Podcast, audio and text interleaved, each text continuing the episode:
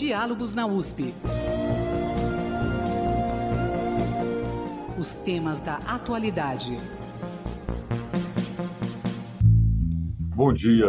No próximo dia 4 de novembro será feito o leilão das frequências para o novo padrão de conectividade móvel que trará internet de alta velocidade para o Brasil, o 5G. As operadoras interessadas em participar do certame tiveram até o dia último dia 27 agora para enviar propostas para a concessão dos serviços de telecomunicações que serão ofertados pelo governo federal no dia do leilão. Acredita-se que, além de revolucionar as telecomunicações como um novo padrão, 100 vezes mais rápido que o atual 4G, os valores arrecadados poderão garantir a inclusão digital e social de 40 milhões de brasileiros que ainda vivem em um deserto digital, ou seja, área de baixo desenvolvimento socioeconômico e áreas isoladas que ainda não possuem cobertura de internet, como cidades com menos de 50 mil habitantes, extensas áreas rurais, estradas e rodovias. Mas é isso mesmo. Fala-se muito em 5G quase como um mantra tecnológico, mas afinal, o que essa tecnologia significa para o Brasil e para o mundo? Que impactos ela terá na sociedade de uma forma geral, para além da questão tecnológica?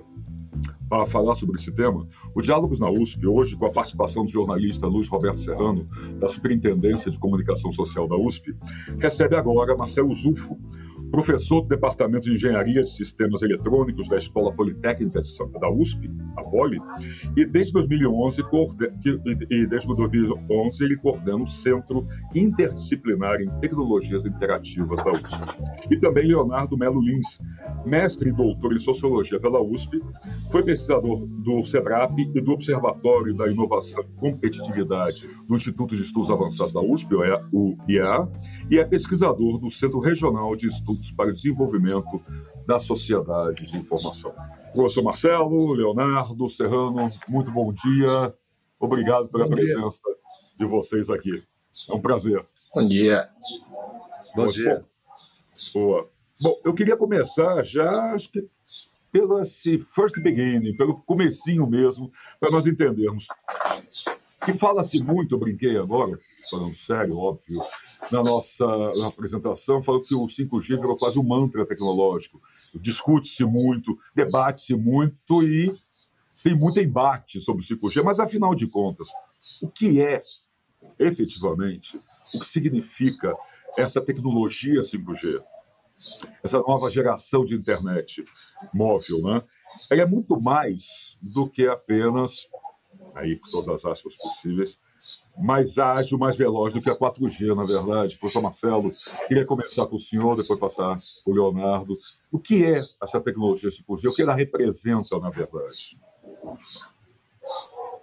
Bem, é, historicamente, desde a introdução da telefonia móvel na década de 70, estamos na evolução tecnológica um dessa tecnologia. Professor.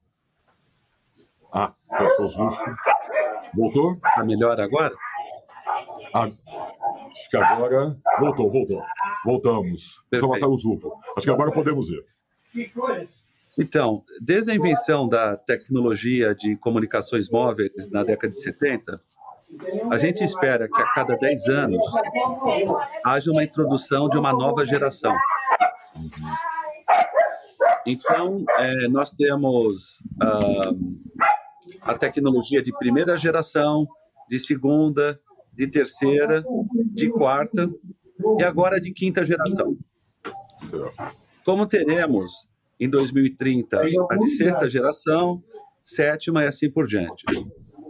A grande novidade e talvez o grande o grande contexto da, do 5G é, são duas vertentes. Uma do campo uh, da,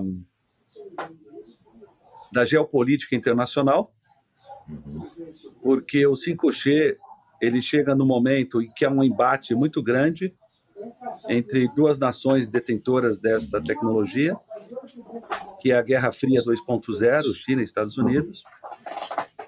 E o segundo aspecto é que o 5G ele traz um diferencial, ele traz uma queda, uma quebra de paradigma em relação às gerações anteriores, porque a humanidade se defronta com uma nova mega tendência mundial que é a internet das coisas. Uhum. E que nós já, nós já começamos a ter dezenas a centenas de dispositivos, esperamos bilhares de alguns anos, conectando tudo. E eu fui testemunha desse processo quando a gente começou a especificar o 5G, quando acabou, quando a gente fechou os livros da especificação de 4G, a gente imaginava que o 5G ia ser só uma tecnologia 10 vezes mais rápida que a 4G. É sempre assim, né? Cada geração, 10 vezes mais velocidade. Mas, no meio do processo, a comunidade científica internacional da qual eu faço parte, que escreve essas normas, se conscientizou, lá por 2017, que havia essa grande oportunidade de capturar o valor. É uma lógica econômica e liberal clássica da indústria que provê essas soluções. Olha, nós não podemos deixar escapar essa oportunidade de capturar todo o valor e toda a riqueza em torno do IoT. Afinal, o planeta todo vai estar conectado com trilhões de dispositivos. E essa talvez é a grande falta de compreensão, né? Num país que mal resolveu uhum. seus problemas estruturais com o 3G, com o 4G, há uma baixíssima compreensão da sociedade do que, que vai ser realmente o 5G em termos do que nós chamamos das tecnologias exponenciais. E aí eu acho que a universidade, a universidade pública, a Universidade de São Paulo, mesmo que a gente tenha o edital agora, nem todas as questões vão ser respondidas com o edital por causa dessa mudança de paradigma. E eu acho que essa vai ser a grande tônica do nosso debate hoje. Com certeza. Com certeza. Obrigado. Quer passar para o Leonardo? Leonardo, é isso.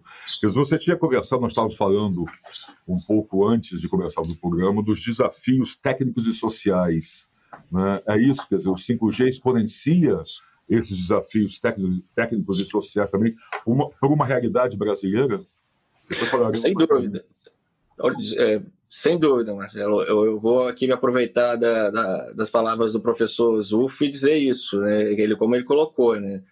Quando discutimos a internet, né, então, a gente está falando de várias potencialidades, né, de, que a pandemia deixou claro como né, que a gente dependeu cada vez mais da internet para realizar nossas atividades cotidianas. Né? Então, a gente viu né, nós lá do CETIC, né, no NICBR, como produtores de dados sobre uso de internet, nós monitoramos esse aumento do uso, né, tanto para telemedicina, por exemplo, para teleeducação, ensino remoto, comércio eletrônico. Então, esse é o lado do que a internet nos eh, possibilitou ter uma certa normalidade da, da, da nossa vida, né, da, das nossas atividades corriqueiras. Por outro lado, também a gente, quando está discutindo o acesso à internet, nós também estamos falando de algumas desigualdades que são semelhantes a algumas desigualdades das quais a gente convive diariamente no nosso país. Então, nem todo mundo está conectado à internet. Nem, mesmo entre, entre aquelas pessoas conectadas, há diferenças nas qualidades das conexões que as pessoas é, possuem. Então, a gente pode, o 5G realmente é uma é um, é um ele vai potencializar que a gente tenha uma conexão melhor. Por outro lado, essa conexão tem que chegar ah, na maioria das pessoas e isso é um desafio que precisa ser equacionado porque, por exemplo, muito do que, como o professor disse, né, a gente ainda tem alguns desafios do 2G, 3G, porque muitas das pessoas aí conectadas no Brasil são, são conectadas via celular. Né? É a o dispositivo que mais, mais é, possibilita as pessoas adentrarem. Isso é importante, é, é sim um avanço, mas aquele, aquela conexão para o celular coloca alguns, algumas limitações às poss possibilidades que as pessoas é, têm ao adentrar no ambiente virtual.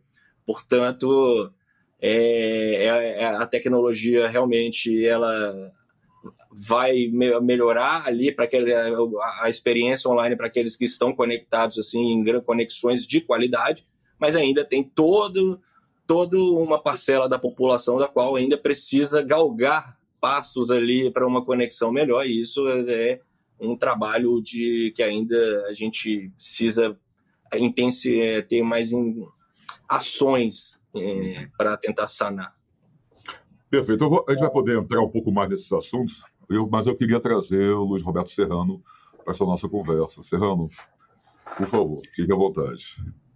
Bom, eu queria perguntar para o professor Zufo, potencialmente, qual é o que que a 5G, o 5G traz para todo o setor produtivo e para a sociedade? Que tipo de coisas vão ser ganhas pela utilização do, do, do 5G, que até agora não eram estavam ao, ao alcance da, do setor setor produtivo e, da, e das pessoas. Complementando a resposta do Leonardo, indo na sequência do que ele falou, nós vamos responder a pergunta em dois níveis: passado e futuro. Desde a época da Privon, o modelo de privatização no Brasil não resolveu a questão fundamental dos investimentos em infraestrutura. Infelizmente, temos um processo exclusório. A infraestrutura não chega nas partes mais excluídas da população. Sobre esse ponto de vista, o 5G traz uma evolução brutal em termos de tráfego. Então, os investimentos para a gente ter uma rede nacional de fibra óptica vão ter que ser muito grandes.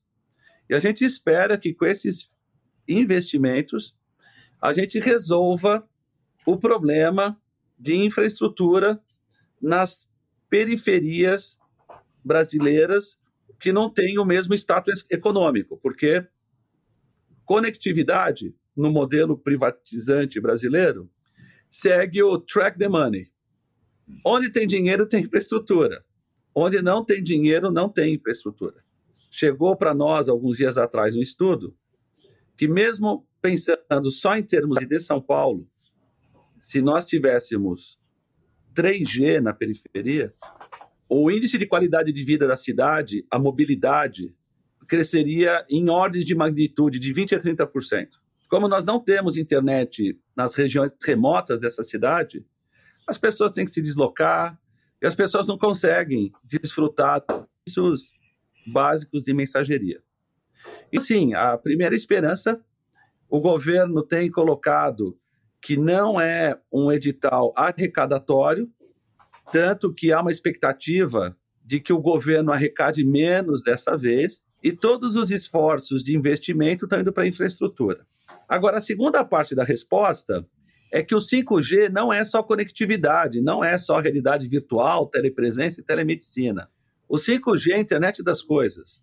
É a gente conectar indústria, a gente conectar indústria 4.0, a gente conectar infraestruturas críticas, hospitais, fábricas, saneamento básico. E aí, muitas nações que se consideram desenvolvidas porque, na verdade, nós não somos desenvolvidos ou subdesenvolvidos. Nós somos desorganizados no Brasil.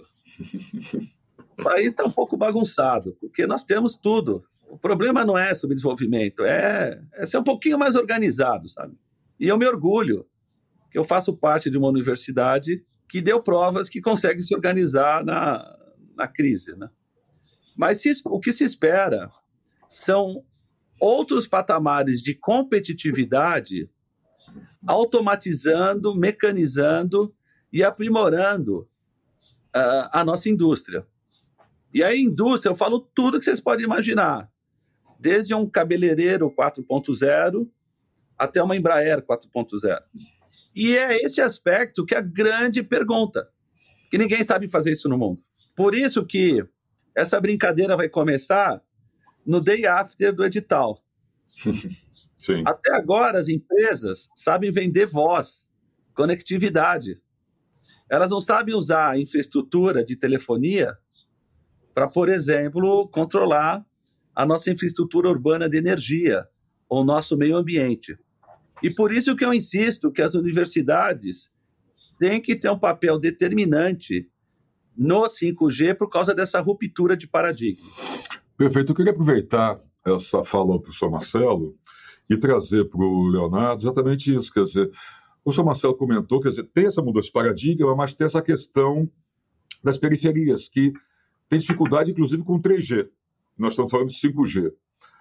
Como se equilibra essa condição, Leonardo? Quer dizer, nós temos condições de já pensar no 5G e, voltando ao que eu falei na minha apresentação, de é, atacar, se a gente pode falar dessa forma, esses desertos digitais Sim, uma, da, é... dentro da situação que nós vivemos hoje?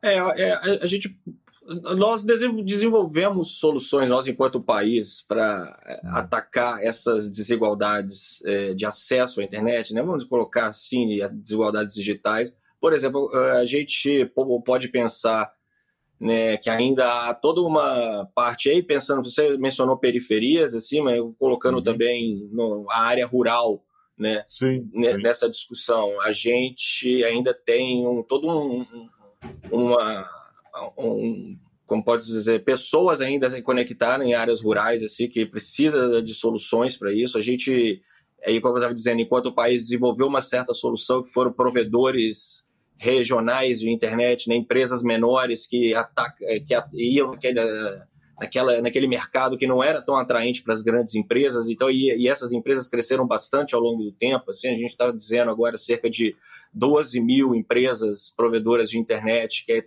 atuam basicamente em periferias, em pequenos municípios do, do país. Ou seja, foi uma solução é, dentro ali da possibilidade de mercado que a própria conectividade, a internet oferece, assim, do ponto de vista de, de criar empregos e de levar a internet para regiões nas quais não estavam conectadas e possibilitando ali a criação de ecossistemas, assim, vamos dizer assim, digitais. Então, essa foi uma solução que foi intensificada no, no, nos, últimos, no, nos últimos anos. E, e para essa solução surgir, a gente tem, teve também o aspecto do empreendedorismo dessas empresas, mas também é, determinadas é, ações regulatórias que possibilitaram a sua ação.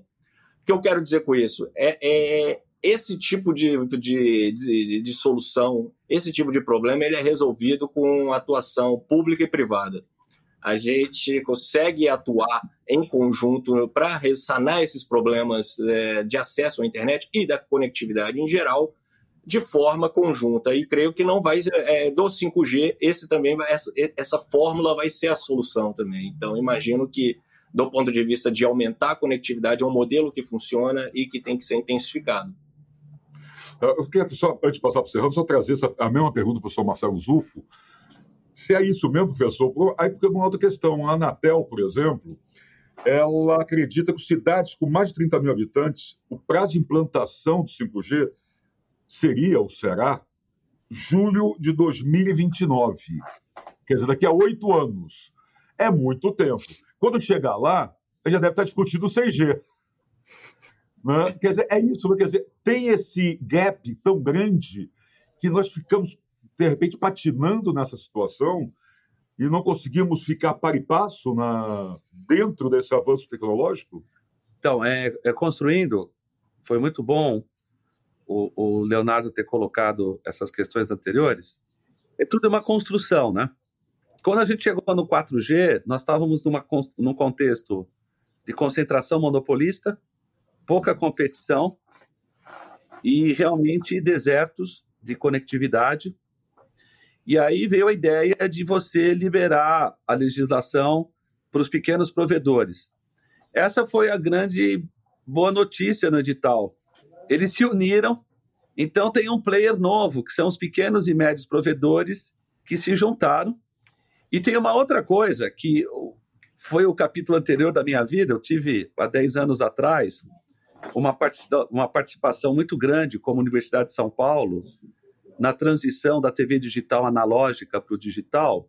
E o Brasil ele goza de uma situação única no, no, no concerto das nações, que nós somos o país com maior oferta espectral. Na verdade, o edital do Brasil vai ser o maior edital do mundo, em função da disponibilidade espectral porque a gente fez a lição de casa de tirar a TV analógica e substituir pela TV digital.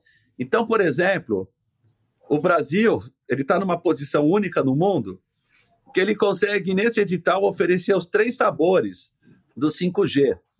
O, sabor americano, que são as frequências baixas, de 700 MHz da TV digital, que são frequências assim, o filé mignon da, da, da faixa espectral, para aplicações no agronegócio, porque quanto menor a frequência, maior a penetrância do sinal, maior o alcance.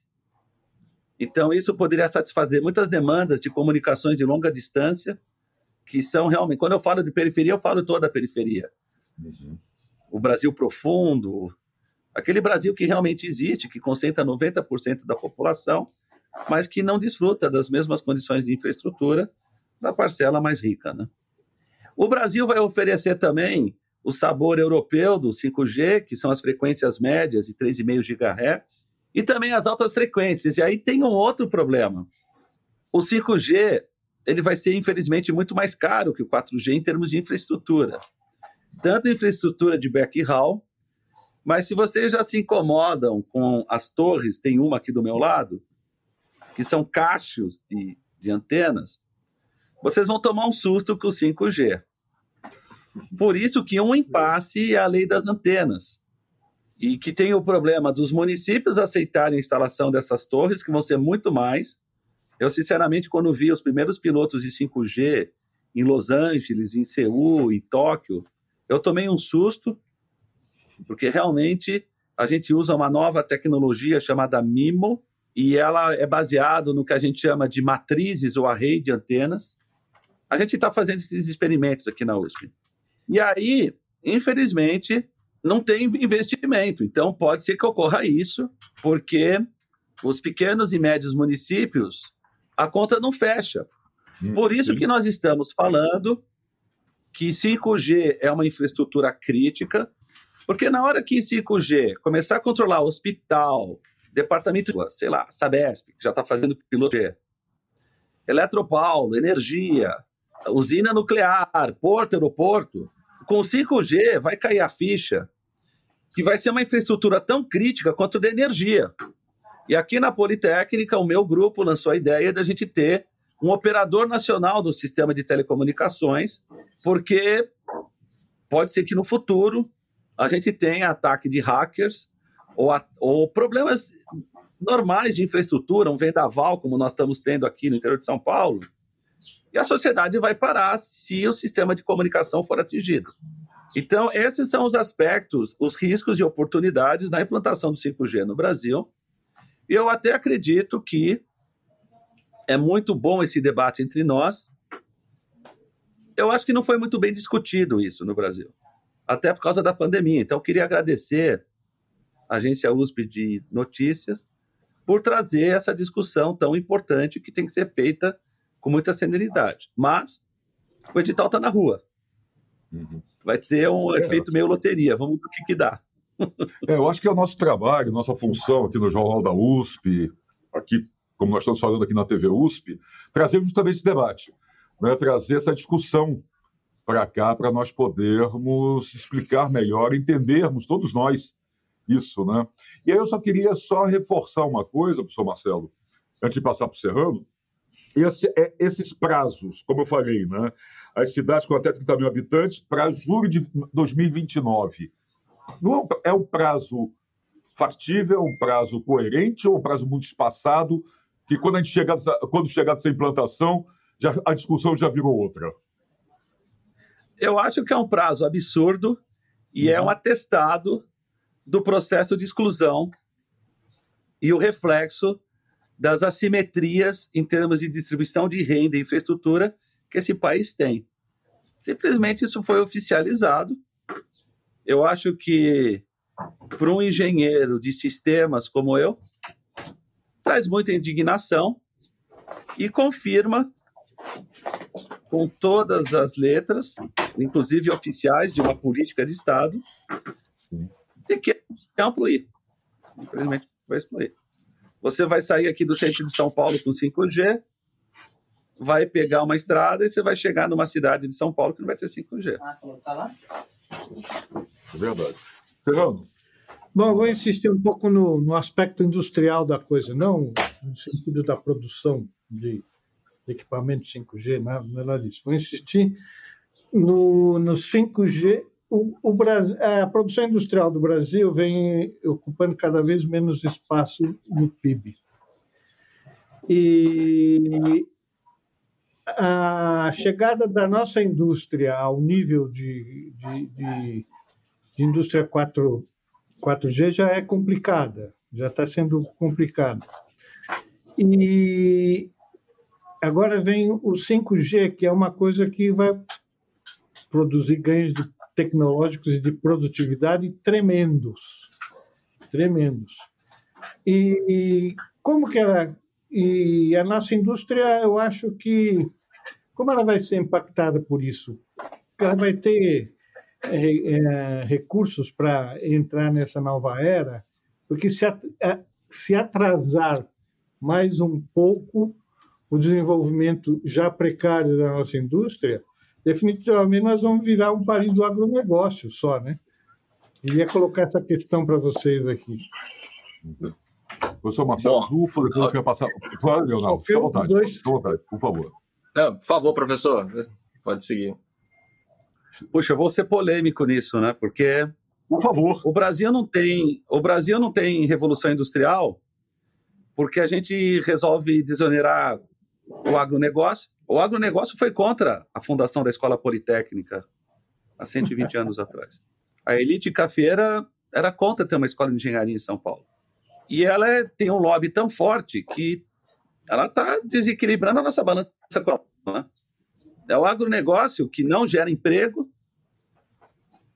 que gera um processo de renda distributivo altamente assimétrico. E o grande problema é que você tem que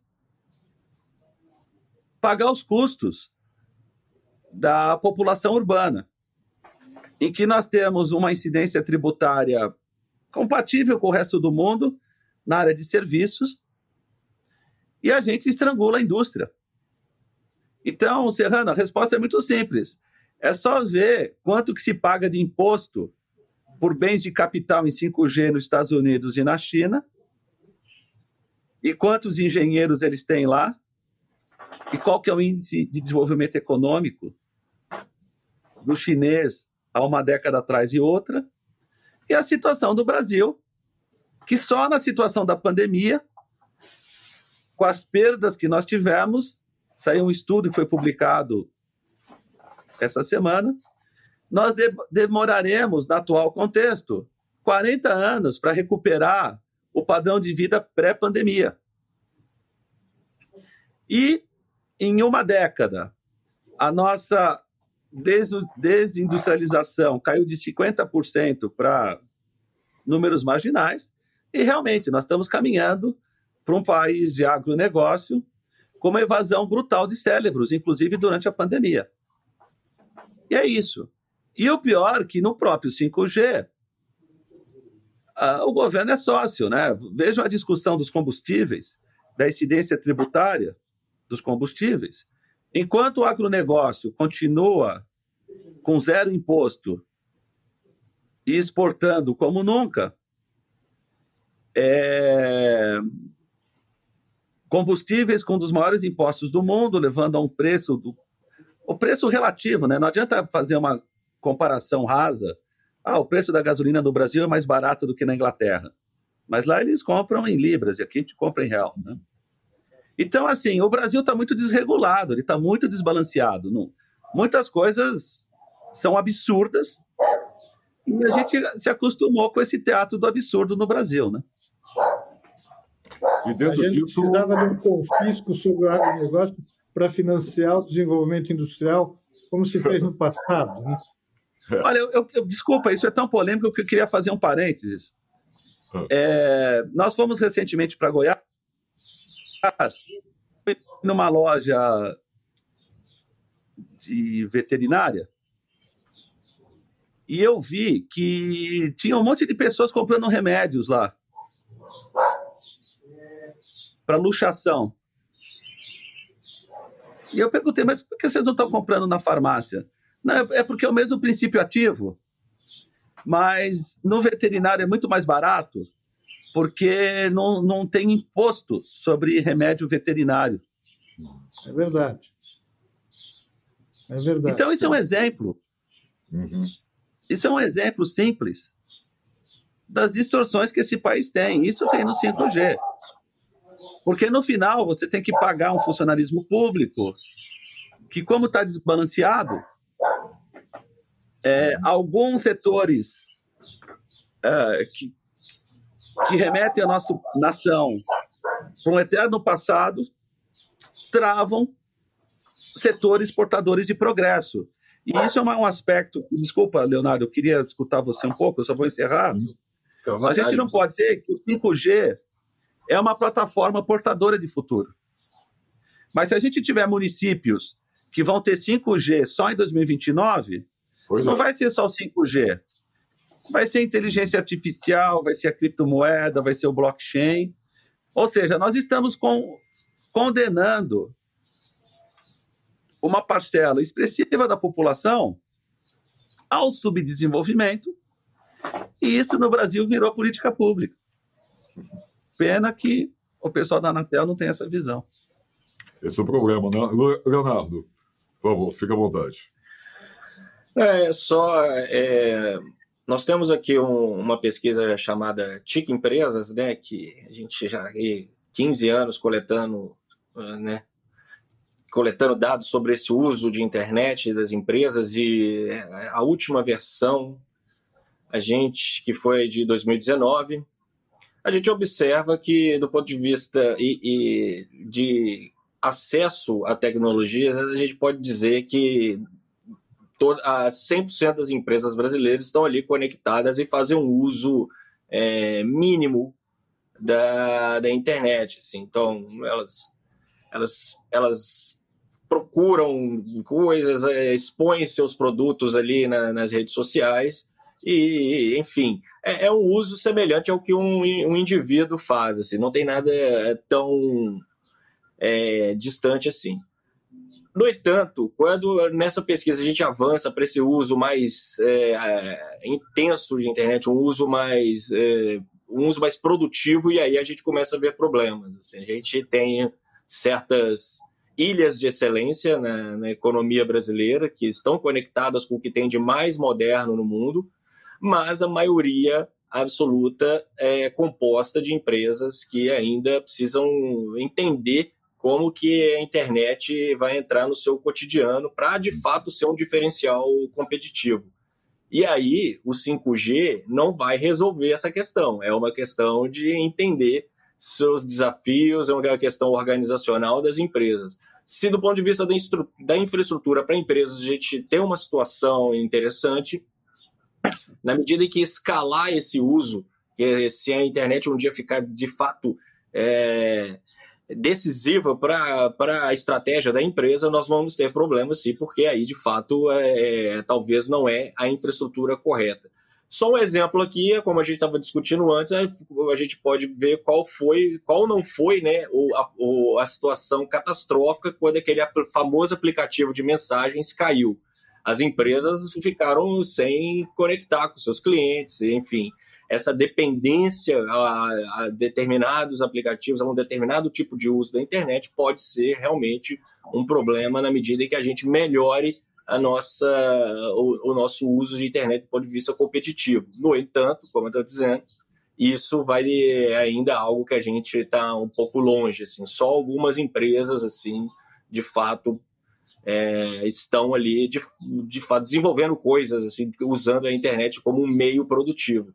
Nesse ponto, né, a gente tem, tem toda a ponderação do professor Zufo é, é, é, brilhante nesse sentido, porém a gente tem que ver que o agronegócio também é hoje onde a gente tem um desenvolvimento tecnológico desse, da questão mais conectada, né? então pode ser também um meio aí de desenvolvimento de, de enfim, alguma não estou dizendo um desenvolvimento nacional da tecnologia aí do, que, da conexão, mas sim de uso, e a gente sabe que é, a característica desses usos é, da, da conexão elas podem espraiar para outras para outros setores da economia e tem benefícios aí em toda a cadeia. Então é um, é um setor que né, do agronegócio, aquele mais conectado, mais integrado mundialmente, é um que de fato tem ali alguma coisa interessante do ponto de vista tecnológico. No demais as empresas brasileiras, a gente vê ainda uma situação um pouco é, mais atrasada nesse sentido.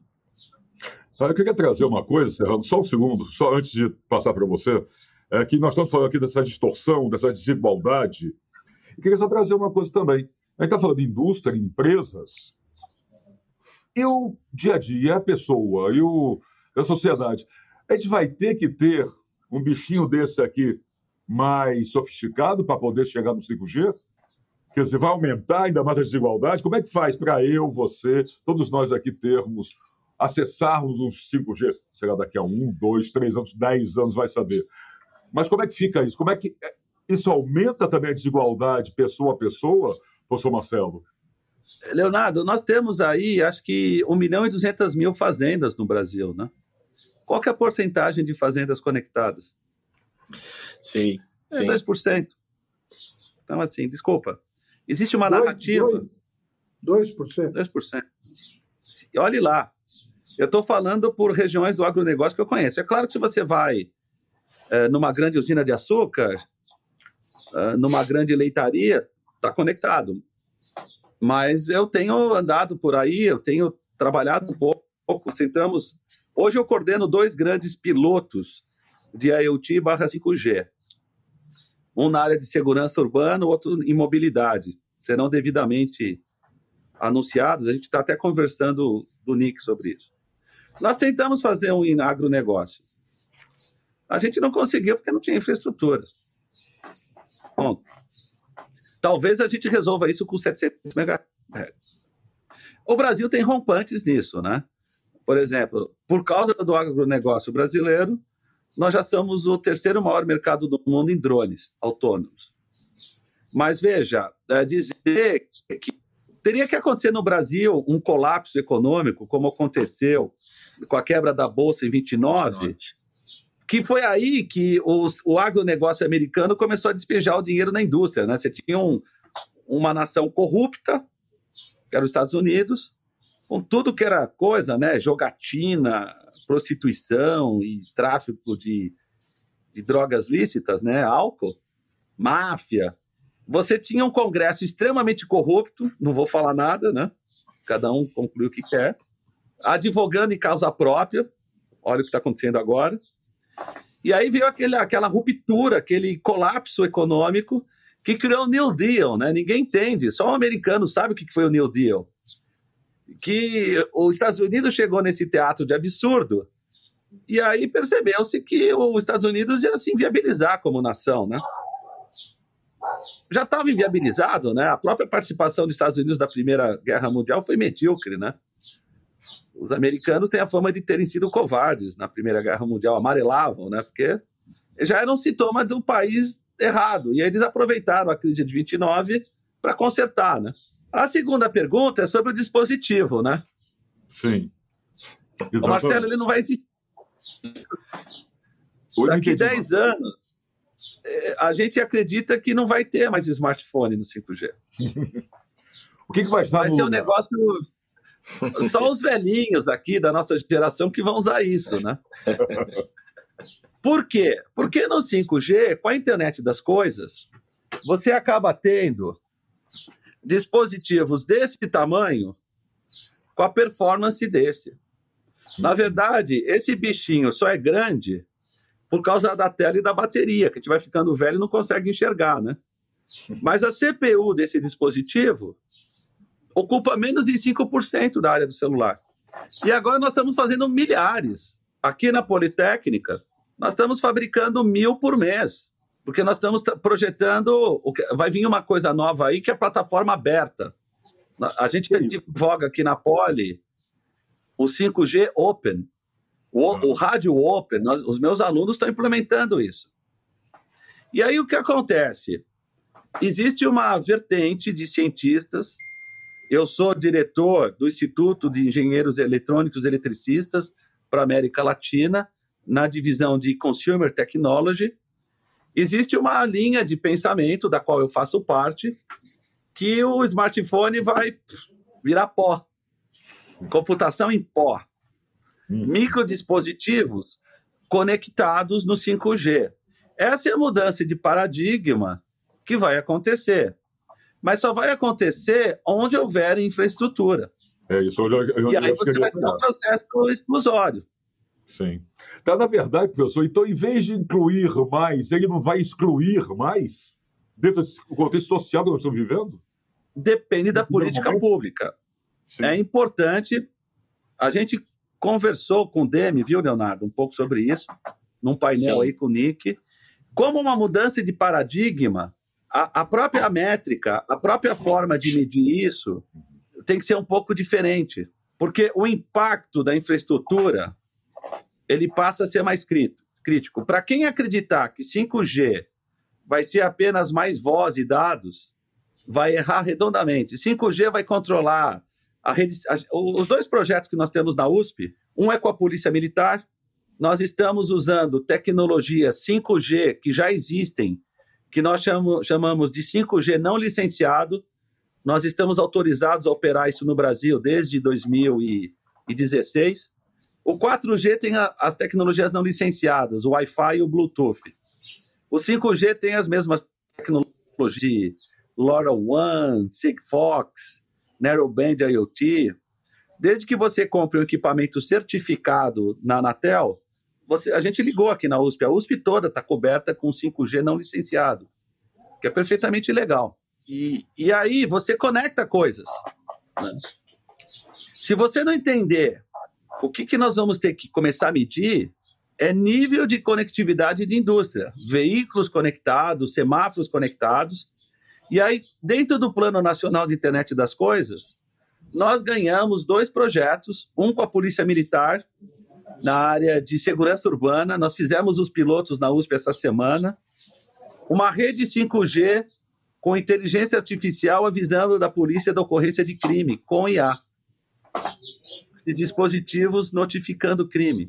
Sequestro relâmpago, furto qualificado. A notificação 190 na polícia chega por 5G inteligência artificial. Isso é realidade. Primeiro país do mundo a fazer isso, Brasil.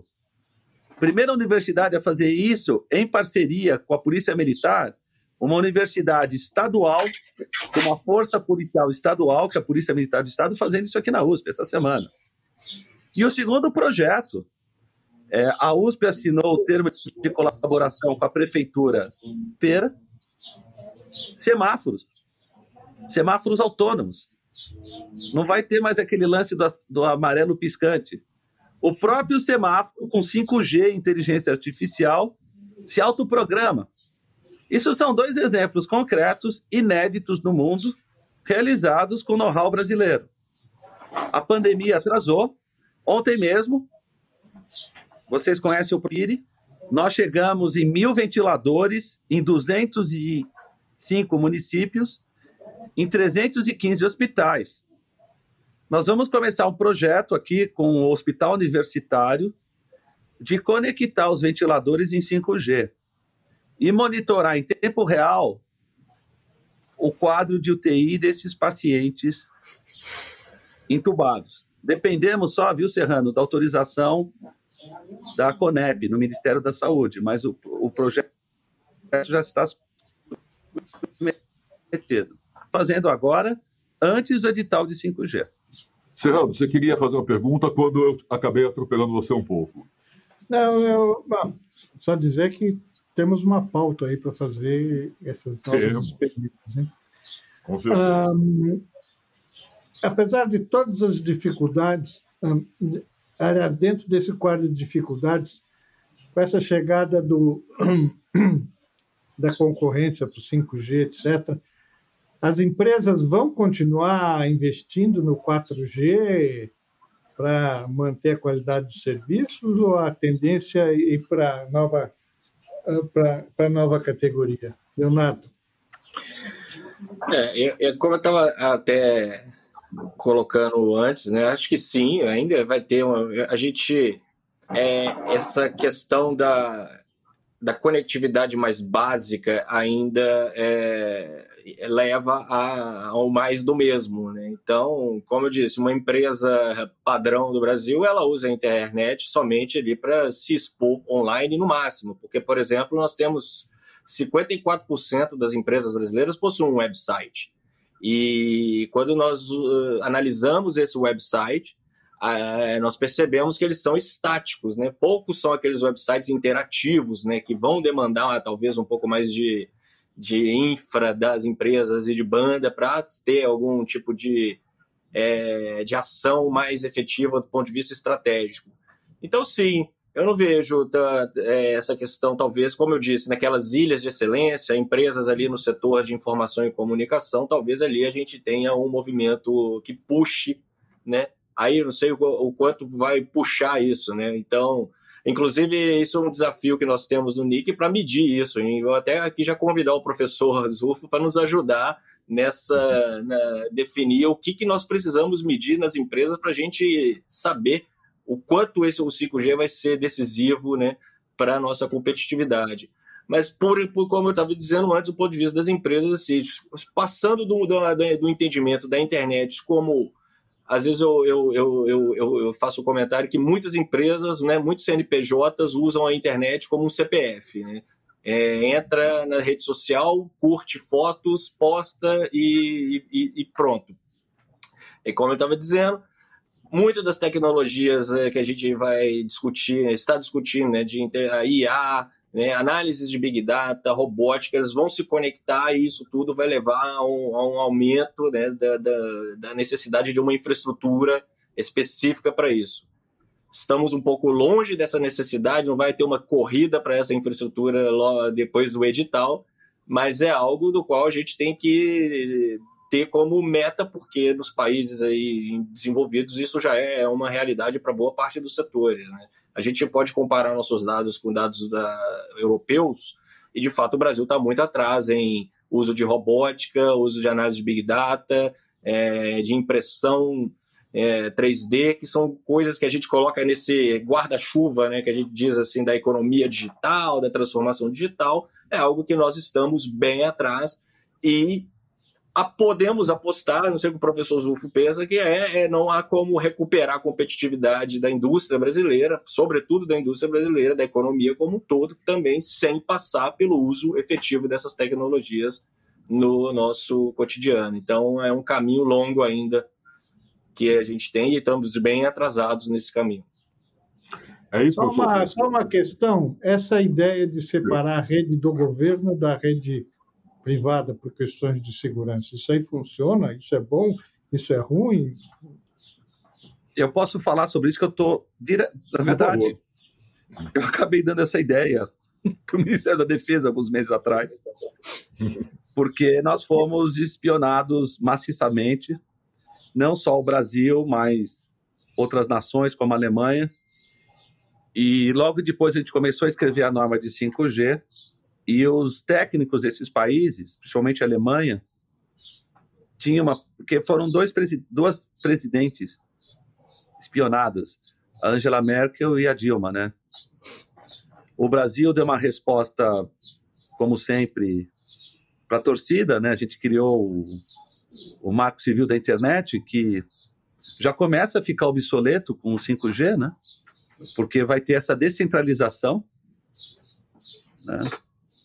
Por exemplo, um paper recente que nós publicamos, que está sendo um, um, paradigma aí na, no mundo, nós estamos trazendo um conceito novo, vamos até falar na Rádio USP, dia 5, autossoberania digital. A gente vai além da biometria, além do bloco do 5G, no seguinte sentido. Eu vou dar um exemplo para vocês. Um fazendeiro lá em Goiás, ele colhe, ele colhe o, o, a soja dele, joga num container e fecha o container. Mas esse é um, um container cyberfísico, IoT. Estou falando de um caso real, tá? Na hora que ele fecha o container, a porta, as travas eletrônicas travam, é gerado imediatamente um, um certificado digital autossoberano, autenticando o lacramento desse container no Brasil. Isso foi gerado Ou na seja, porta. Fazendeiro... Como? esse mecanismo foi gerado na Poli, não foi? Essa tecnologia de autossoberania, é, nós fomos os primeiros no mundo a lançar a ideia de autossoberania digital em IoT. E nós estamos ajudando algumas empresas a desenvolver essa tecnologia, não só no Brasil, mas no mundo. Estamos falando com o Canadá, Japão, China. Bem, você trava isso. Imediatamente, essa ação por uma rede 5G chega na China, quem comprou o container. E esse container ele tem sensores que vão garantir a integridade em afim, que a gente chama end-to-end, -end, da mercadoria transportada. Isso já é comum, não com a tecnologia de autossoberania, na Coreia, nos Estados Unidos. A gente sabe até quantos containers caíram no mar, porque às vezes os navios chacoalham e ficam a dois mil metros de profundidade do mar, e às vezes eles dando notificações, né? E o pessoal chega a notificação, né? E a gente sabe até a coordenada geofísica de onde afundou o container, né? Se o Brasil não entrar, o agronegócio não vai conseguir. Esse é o ponto. Problemas como a gente tem de vaca louca, que aparece uma vaquinha louca numa fazendinha e para com o SI 5G, não vai ter mais esse lão de exportação de carne. Agora, o Brasil precisa pular nessa tecnologia, né? E o CPF digital vai virar CPF, sim, por causa dos contratos eletrônicos, por causa do blockchain, por causa das criptomoedas que vão permitir ingresso de dólar para o país, para compras de serviços, exportação de serviços, né?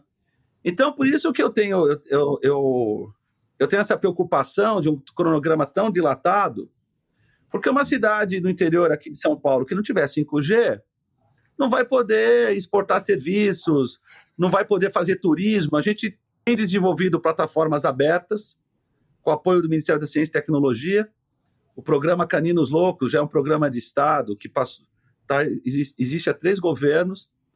Uma cidade no interior de Pernambuco está usando o IoT para aplicações de turismo digital, turismo 4.0. Se não tiver 5G, os turistas não vão nessa cidade, porque na hora que eles pegarem o aplicativo e procurar a cidade, a cidade vai estar fora do mapa. Então, esses são aspectos importantes. E uma resposta importante, com a tecnologia de microeletrônica, esse é o módulo 5G, né? Que nós estamos usando aqui na Polia. O que é legal é que, para não excluir quem tem 4G e 3G. Então, você poderia só repetir, professor Zufo, esse finalzinho, porque deu uma picotada, deu uma travada na sua fala, quando você estava mostrando. Então, a tecnologia 5G é um super padrão ela abarca, abarca o 4G e o 3G.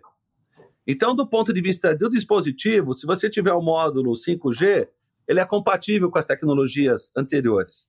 Então, o grande desafio vai ser na infraestrutura. Uhum. Aí que está o problema. Perfeito. Bom, nós estamos quase chegando ao final do programa, mas eu não queria deixar de fora uma discussão que eu acho que é essencial, é que ela permeia toda essa discussão, do 5G e sobre a qual o professor Marcelo Zufo é, comentou na, no começo da sua fala, no começo do programa, que é esse embate entre China e Estados Unidos.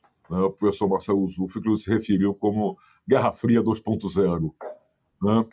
Eu queria trazer para vocês, quase já no final do programa, exatamente essa reflexão. Quer dizer, o que significa essa disputa tecnológica entre China e Estados Unidos? O que, como isso se reflete no mundo. Né? Se a gente parar a pensar como a Huawei teve problemas no final do governo Trump, né? e tudo isso, o que significa, como isso reflete e, e para e, e onde essa disputa nos levará, para o bem ou para o mal, se for o caso. Eu queria só começar com o Leonardo e depois passar para o professor Marcelo Zufo. Só é queria fazer um adendo, só um claro. adendo. Posso estar claro. enganado ou não, mas me parece que o, o, os Estados Unidos está combatendo a China, mas ele mesmo, Estados Unidos, não tem a tecnologia 5G. Posso estar enganado ou não. Hum. Era isso. Bom, é, Bom, isso eu já eu não sei, eu acho que o professor Zufo pode no, nos iluminar sobre isso, uhum. porque. Mas só, só comentando que Eu estava eu tava vendo um gráfico sobre a evolução de papers na área de inteligência artificial, né? e é super interessante que você vê os Estados Unidos dominando lá atrás, ali no início né, do, do, das pesquisas, ali, década de 50, 60, sobretudo, e o quanto que isso uh, vem mudando ao longo do tempo, apesar de que a pesquisa do, americana ainda tem talvez um impacto maior, mas o volume de publicações na área de inteligência artificial da China é um crescimento gigantesco. O que isso quer dizer?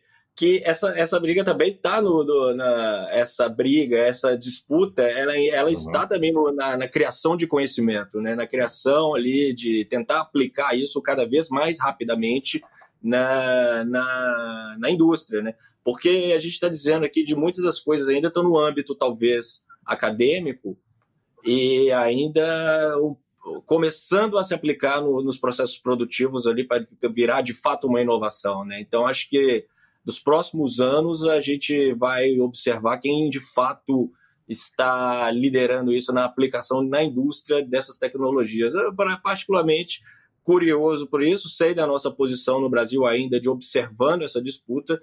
Eu acho que não é diferente do que a gente já viu em algumas outras, né? A gente conhece de décadas passadas.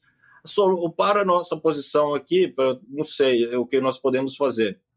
Adentrar cada vez mais a, a internacionalizar a nossa pesquisa, a internacionalizar a nossa indústria, são as respostas que a gente sempre dá nessa situação. Vincular com um e vincular com o outro também. Estar ali, aproveitar o máximo que existe de possibilidade de cooperação. Né? É o jeito, né? Nós não temos essa a nossa produção, apesar de tudo que o professor Zufo nos colocou aí, né? Como eu estava dizendo, é uma ilha de excelência a Universidade de São Paulo. Mas isso precisa ser generalizado para o Brasil como um todo, né? Nós temos todo um trabalho para ser feito como país. Então, é observar o que é de proveito para nós, observar o que nós podemos fazer do ponto de vista de cooperação é super importante e acompanhar, acompanhar atentos a, e atentas a todos esses esses desafios. O professor Marcelo Zuf, é por aí mesmo, é isso. E o que o Serrano comentou, os Estados Unidos têm ou não a tecnologia 5G? É, concordando, assim, três, três perguntas, uma bem provocativa, né? As universidades no Brasil são ilhas de excelência muradas, né? Isso é uma outra história. o Serrano concorda comigo? Então a gente precisa dar uns martelinhos e quebrar os muros para começar a desidratar esse, esse oceano e, espalhar para todo mundo. Mas o fato é o seguinte, sim, os americanos ele caiu, teve um choque de realidade na segunda parte do governo Trump, em que eles perceberam que a China tinha 30% mais engenheiros do que os Estados Unidos. É claro que os, os chineses falseiam um pouco esses dados, botando os tecnólogos de nível superior. Mas, se não me engano, a China estava com 1 milhão e 200 mil engenheiros e os Estados Unidos só com 900 mil. Né? Tá certo, um país que tem um bilhão e, e, e, e tantos de habitantes, um engenheiro para cada 1.200. Eles sugaram todos os engenheiros da Ásia, Vietnã, Coreia, foi todo mundo estava na China. E realmente isso fez com que, num primeiro momento, a massa de conhecimento de produção científica cresce e, naturalmente, vai vir a qualidade. Lembrar que o Japão era um lixo em termos de tecnologia no pós-guerra. O, o, Japão era a China de hoje, onde você comprava coisa barata e porcaria do Japão na década de 60. Válvulas eletrônicas, por exemplo. E o Japão superou os Estados Unidos em tecnologia de microeletrônica durante um certo tempo, na década de 90. Isso vai acontecer com a China. Agora, quem tem os meios para fabricar os chips são os americanos. Mas os americanos tinham um problema, as fábricas estavam na China. então, toda essa história da carochinha, de que está faltando chip, é tudo blá blá blá. Na verdade, o que está acontecendo é que os americanos estão fechando as fábricas na China e levando para os Estados Unidos. É isso. É só ler New York Times, é, Wall Street Journal, que está claro. Não tô, é que assim, é muito difícil o brasileiro decifrar esses códigos tecnológicos. Não estou falando nada demais. Então, assim, Foram sim, os americanos. De mão de barata, né? Foram é. atrás de mão de obra barata para montar os chips. E aí o pessoal chegou à conclusão que foi uma grande burrice essa coisa de usar a mão de obra barata porque houve uma transferência de cérebros. Então, hoje, não faz sentido você comprar tecnologia barata se você não fixa engenheiros numa certa nação. E a Lava Jato aí arrasou a engenharia brasileira, né? Um efeito colateral da Lava Jato foi acelerar a fuga de cérebros, porque a gente faz as coisas certas de forma burra, né? Ou seja, a gente podia combater toda a corrupção, mas a gente não precisava ter destruído um pouco mais os nossos ecossistemas de inovação. E isso foi um efeito colateral da, do Lava Jato no, no, no contexto da engenharia brasileira. Né? A gente destruiu estruturas sólidas e quase a gente matou de vez com aquela burrice que foi a eventual tentativa de venda da Embraer para a Boeing. Graças a Deus reverteu. Mas o fato é que hoje o americano não se importa de comprar um produto com uma tecnologia mais cara, mas gerando emprego nos Estados Unidos, porque ele sabe que o IDH do país aumenta, que é um outro absurdo aí do neoliberalismo. E, finalmente, uma resposta que ficou no ar, que é um, um paradoxo total quando eu falo que a, o marco civil da internet está obsoleto, porque no marco civil da, da, da internet a gente advogou a neutralidade de rede para o cidadão, né? Mas no 5G, a, a destinação de pacotes críticos para serviços críticos, ou seja, não é uma rede neutra, ela é por definição. Porque, é claro, se você tem uma infraestrutura crítica, como uma usina nuclear, um hospital, você não pode ser neutro na rede, você tem que jogar mais tráfego e mais qualidade naqueles serviços críticos, em detrimento aos outros. Senão, a usina nuclear explode, o paciente com a telemedicina morre, que o bisturi não vai funcionar, né? Então, foi, foi nesse ponto que eu falava isso na época do, do, do Marco Civil na internet, mas havia essa questão ideológica de democratização que também faz sentido, né? Mas vamos ver o que vai acontecer com o 5G. Vai ser bem divertido, né? E nós estamos com o edital aí, né? Eu estou muito curioso. Acho que é quinta que vem, né? É quinta que vem, já quatro edital, né? Já quatro. É. E vocês sabem que eu, que eu sou um brasileiro que torço muito por esse país. Eu tenho uma esperança. Então, não é pelo fato de eu estar apresentando a constatação da realidade que eu estou tendo uma visão pessimista. Pelo contrário, o Banco Mundial fala que nós temos engenharia de primeiro mundo no Brasil. Olha, se a gente tivesse feito o que a gente fez na TV digital, de unir a USP, a Unicamp, o Mackenzie, o Instituto, o Inatel, o ITA, o FRJ, como a gente fez na TV digital, nós teríamos um padrão 5G melhor do que teríamos hoje, tá? Mas não houve condições políticas de se fazer isso dessa vez. Lembre-se que o padrão brasileiro TV digital foi adotado em todos os países da América Latina, menos na Colômbia. E eles estão muito felizes. Se a gente assistiu às Olimpíadas em, em 4K, em High Definition, é porque a gente plantou essas sementinhas lá em 2006. Poderíamos ter feito isso no 5G, mas hoje, com o desmonte das infraestruturas de ciência e tecnologia no Brasil, os meus alunos estão na Áustria, estão em Genebra, estão em Singapura, a gente não tem condição de agrupar esse povo por falta total de recurso para isso. Perfeito. Bom, o diálogo está chegando ao seu final, mas eu queria agradecer muitíssimo ao professor Marcelo Zufo, professor do Departamento de Engenharia de Sistemas Eletrônicos da Escola Politécnica da USP e desde 2011 coordenador do Centro Interdisciplinar em Tecnologias Interativas da USP, ao Leonardo Melo Lins, mestre e doutor em Sociologia pela USP, foi pesquisador do SEBRAP, também do Observatório de Inovação e Competitividade do IEA, o Instituto de Estudos Avançados da USP, e é pesquisador do Centro Regional de Estudos para o Desenvolvimento da Sociedade da Informação e ao jornalista Luiz Roberto Serrano, da Superintendência de Comunicação Social, que dividiu comigo aqui a bancada no programa de hoje. Leonardo, professor Marcelo Zufo, Serrano, muito obrigado pela participação, pela presença de vocês. Espero que tenha sido para lá de elucidativo, com certeza foi, para nós entendermos o que o futuro nos reserva. E um futuro que está bem próximo, inclusive. Certo? Muito obrigado, professor Marcelo, obrigado, Leonardo, obrigado, Serrano. Obrigado. Obrigado a você que esteve conosco até agora. Muito obrigado. Tenha um ótimo final de semana. Semana que vem tem mais. E preste atenção: se for sair de casa, use máscara. Cuidem-se bem. Tchau, gente. Um abraço. Tchau.